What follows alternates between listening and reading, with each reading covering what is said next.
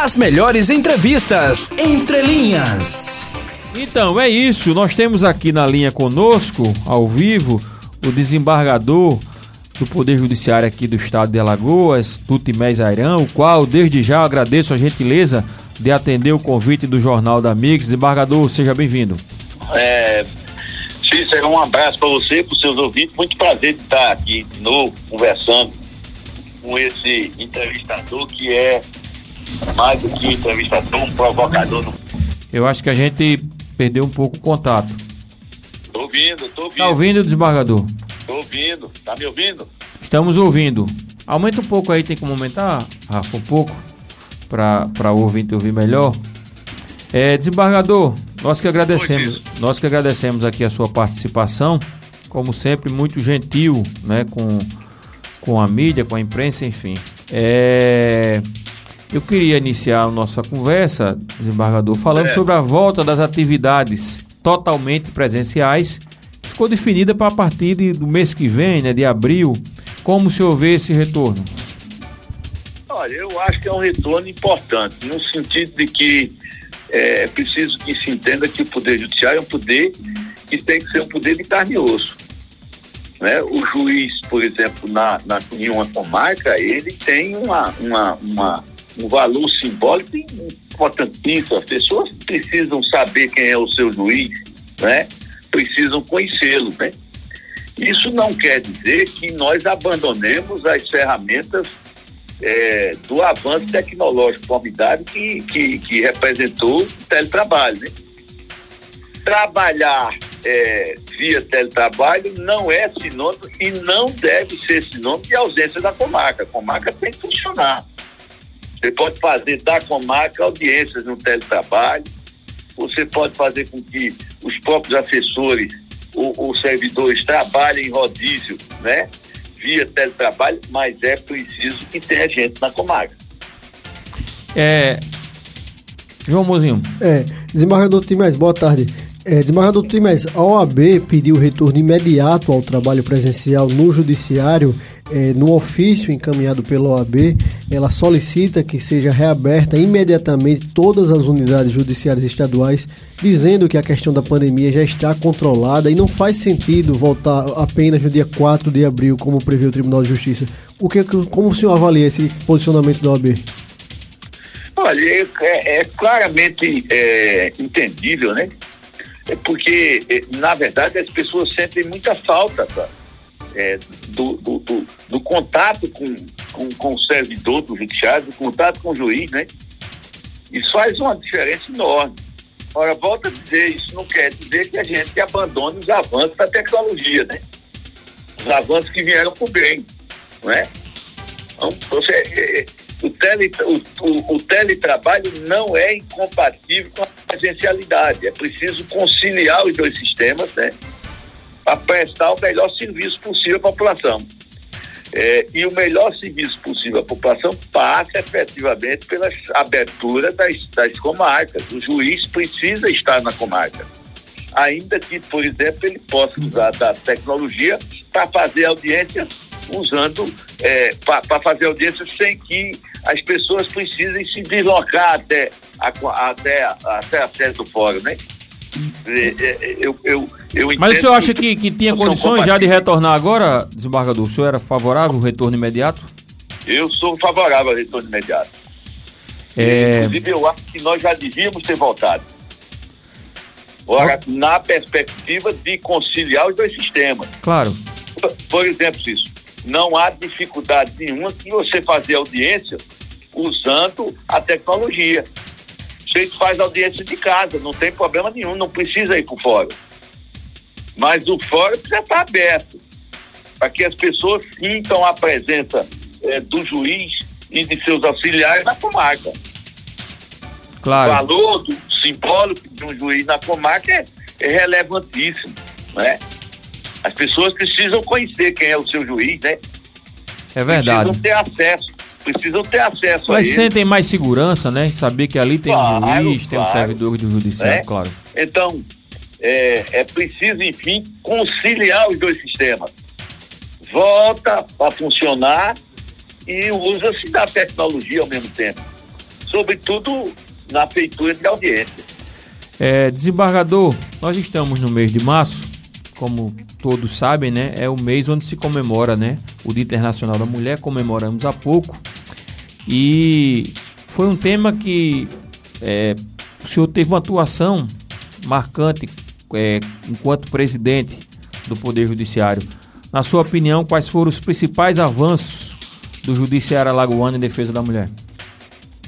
Ah, nós avançamos muito, porque, veja, é, a violência contra a mulher é uma violência especialíssima. Ela é uma violência diferente das outras violências, né? E por quê? Porque ela é praticada, primeiro, exatamente por quem tinha o dever de amar, de proteger, né? De abraçar, né? Segundo, porque ela é praticada é, num, num espaço é, é, é, do lar, de intimidade, né? Ah, e, e, ela é, na maioria das vezes, como diz o doutor Zé Miranda, a, a, a, a, a, violência no silêncio, né? Então, a terceiro, é, ela, ela, ela normalmente é desencadeada em relações de dependência, tanto econômica quanto emocionais. Né? Isso quer dizer o seguinte, muitas vezes a mulher sequer tem coragem de denunciar que está sendo vítima dessa violência. Né? Então, ah, para uma violência desse tamanho, com essas sutilezas, nós precisávamos de uma resposta é, compatível, né? E aí o que é que a gente imaginou? A gente imaginou um, um espaço que articulasse toda a defesa da mulher, né? Que, que nós batizamos e criamos e, e hoje está funcionando muito bem, que é a Casa da Mulher Lagoana, né? alimentamos a rede de proteção, a mulher hoje está muito mais encorajada para denunciar, né? Agora, nós ainda temos desafios importantes pela frente, né? Exatamente. É exatamente o é desembargador. O pós-denúncia. É, exatamente sobre, sobre isso, desembargador. Permita-me, eu ah. queria fazer uma, uma, é, é, uma observação em relação a esses desafios, como o senhor fala porque houve um avanço, mas, por exemplo, onde é que o sistema falhou? Num caso como o que aconteceu agora recentemente aqui, onde o cara estava preso e disse que quando saísse, mataria a mulher. E quando saiu, ele matou mesmo a mulher. Essa mulher, por algum motivo, ela foi desprotegida. O Estado não deu a proteção devida a ela. Ela ficou desamparada. Ela foi vítima de um crime anunciado.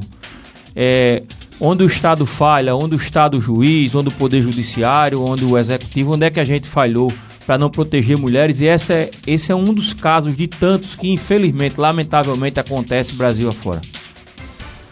Ô Cícero, é, aqui e acolá há casos que fogem ao controle.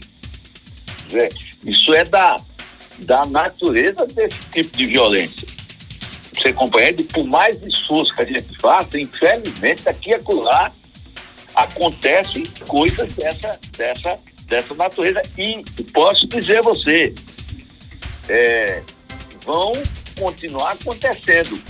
O que, o que a gente, o que a nós cabe fazer é tentar diminuir ao máximo a incidência desse tipo de caso, né? Então é azeitar a patrulha Maria da Penha, né? é estar tá atento nas medidas protetivas, né? É ter um espaço para onde a mulher possa, possa, possa ir é, quando, quando ela está sendo violentada, né? Quer dizer, um espaço de acolhimento, né? Isso tudo já está construído, né? Tudo está construído. Agora, nós precisamos aprimorar cada vez mais esse, esses mecanismos todos, né? E o principal desafio, isso é o seguinte, o principal desafio é, é a dependência econômica e emocional. Eu é vou verdade. contar uma história. Mulher agredida, tem medida protetiva, mas depois ela tem que voltar para casa porque depende do cara para sobreviver, né? Exatamente. Eu vou contar uma história. Eu estava na presidência, era um dia de sábado, à tarde, e, e me, foi, me foi dito pela assessoria que tinha uma senhora querendo falar comigo. Já era quatro horas, cinco horas da tarde. E eu estava já no fim do expediente, bastante cansado. E eu disse, não, manda ela entrar. Quando ela entrou, ela sentou-se do meu lado E eu disse aí, pois não, minha senhora. Ela disse, olha, eu vim aqui lhe pedir uma coisa. Eu posso, pode pedir. Eu vim aqui pedir para o senhor soltar o meu marido. Aí eu já, já acendi, né? Sabia mais ou menos do que se tratava. Eu digo, o que foi que houve? Por que é que seu marido está preso? Não, está preso porque foi acusado de me bater. E aí ela disse, não, é verdade. Eu olhei para ela, peguei na mão dela falei, olha, eu sei que você está mentindo, mas eu a sua mentira. Entende? O que, o que é que eu vi ali? Eu vi uma mulher desesperada, porque a denúncia provocou, provocou a prisão do marido, o marido é o cara que sustenta a casa, né? Verdade. E aí, como é que vai ser? Verdade, é uma situação muito difícil, cara. Pois é, e outra coisa, o que é que ela vai dizer para os filhos? Porque por mais que o pai seja violento, os filhos gostam do pai, né? Né? E certamente os filhos não vão gostar de saber que o pai está preso porque a mulher denunciou, né? É verdade. Então, Eu acho aí é que cabe ao Estado, desembargador, de alguma forma, encontrar uma saída, porque essas mulheres, mesmo com essa dependência, elas não podem continuar sendo vítimas né, de violência, né? Pois é, então é uma situação muito complexa. Então, nós precisamos aprimorar cada vez mais esse sistema de proteção. Isso não quer dizer que aqui e acolá escape um episódio desse, né? É, Você lá- compreende? É verdade, lamentavelmente. É, Lamentavelmente, claro. porque, sabe por que, Cício? Vou, vou dizer uma coisa para você. O Estado não é Deus. O Estado não tem a capacidade de onipresença nem de de onisciência. Não é? verdade. Por mais que ele, que ele tenha. Agora pode ser mais eficiente também, né, né desembargador? É, mas o que eu quero dizer é o seguinte: por mais que ele tente ser eficiente, ele nunca, nunca vai ser o Big Brother que ele imagina que possa ser.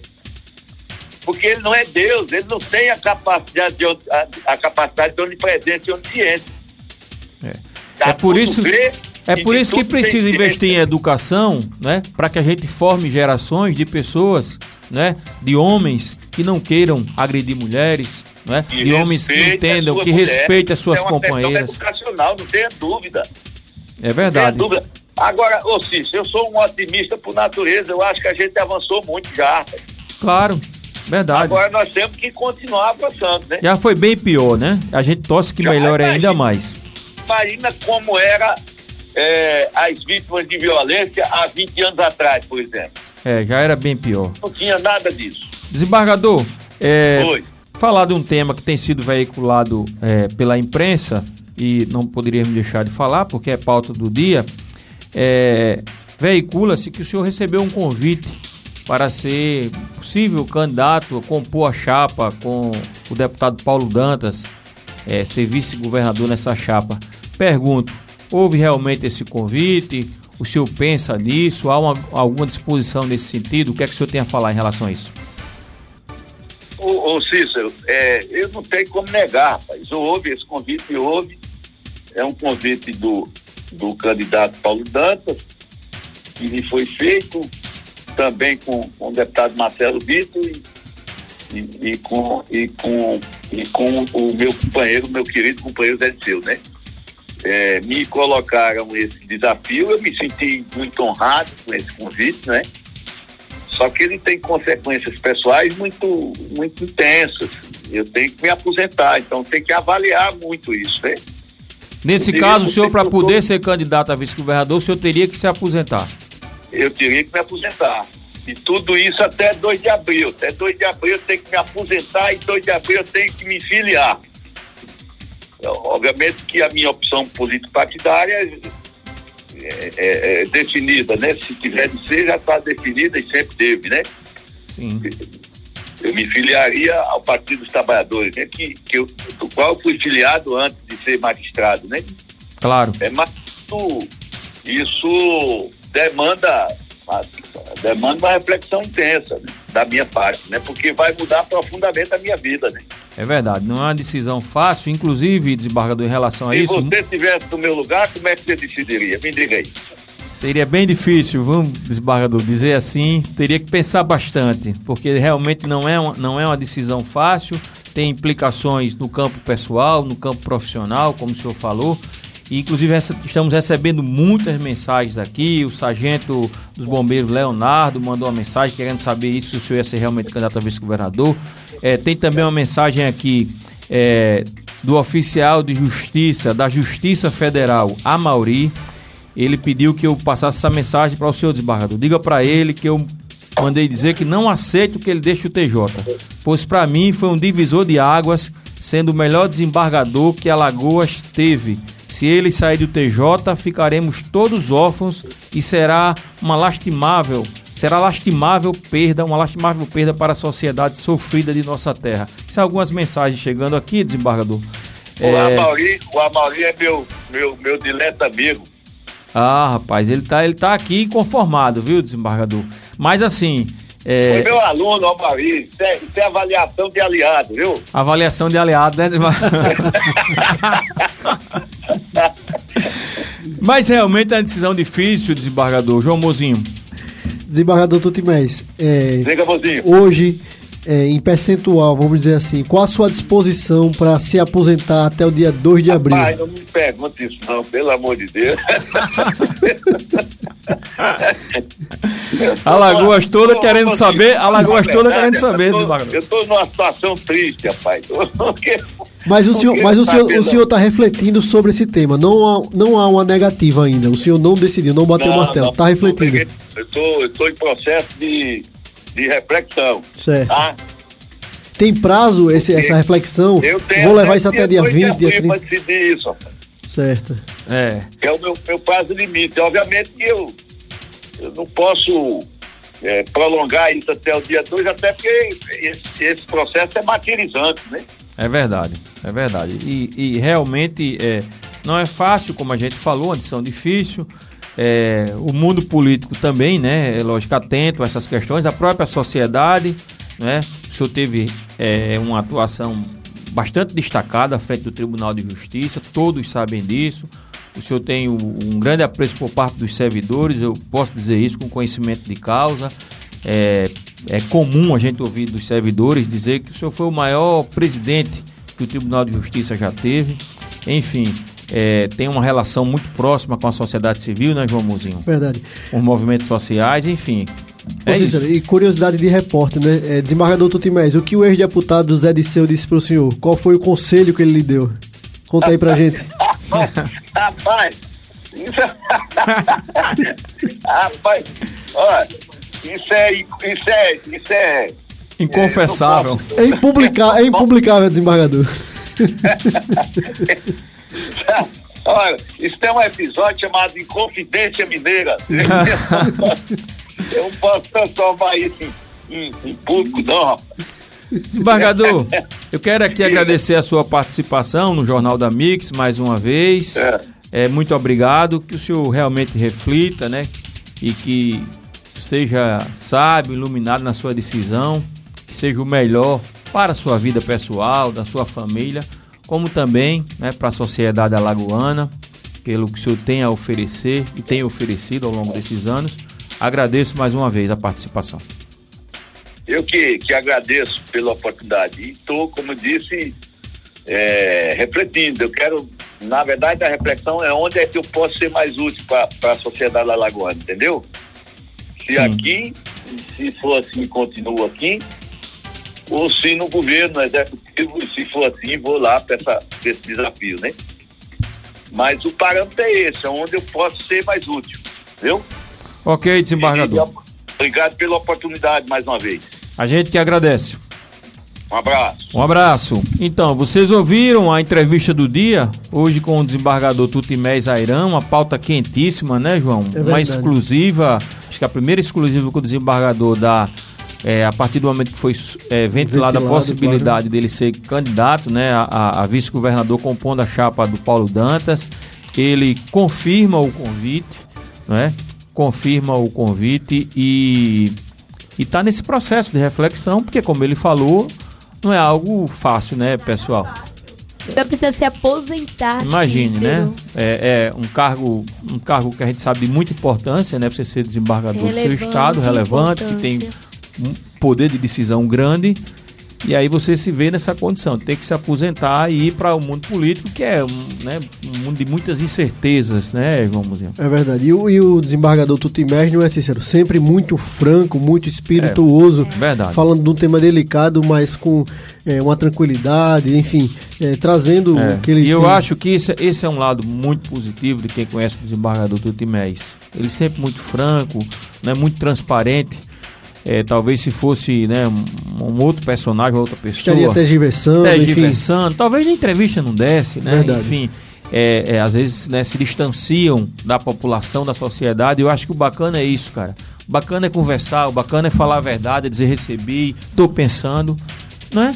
É, poxa, qual, né? Qual o problema, cara? O ser humano que tem suas vontades, suas aspirações, É uma mas re- tem seus receios, seus medos também. É uma reflexão complexa. E ele teve, é, bem disse aqui, não é teve com o Zé Disseu, uma figura histórica do Partido dos Trabalhadores, ex-deputado federal. Ou seja, é, Ao pode que ser parece, de ser, veio com a missão de tentar que convencer. veio com a né? missão para tentar Foi. convencer o desembargador, mas é uma escolha bem difícil, viu, Cícero? É verdade, é isso. As melhores entrevistas entre linhas.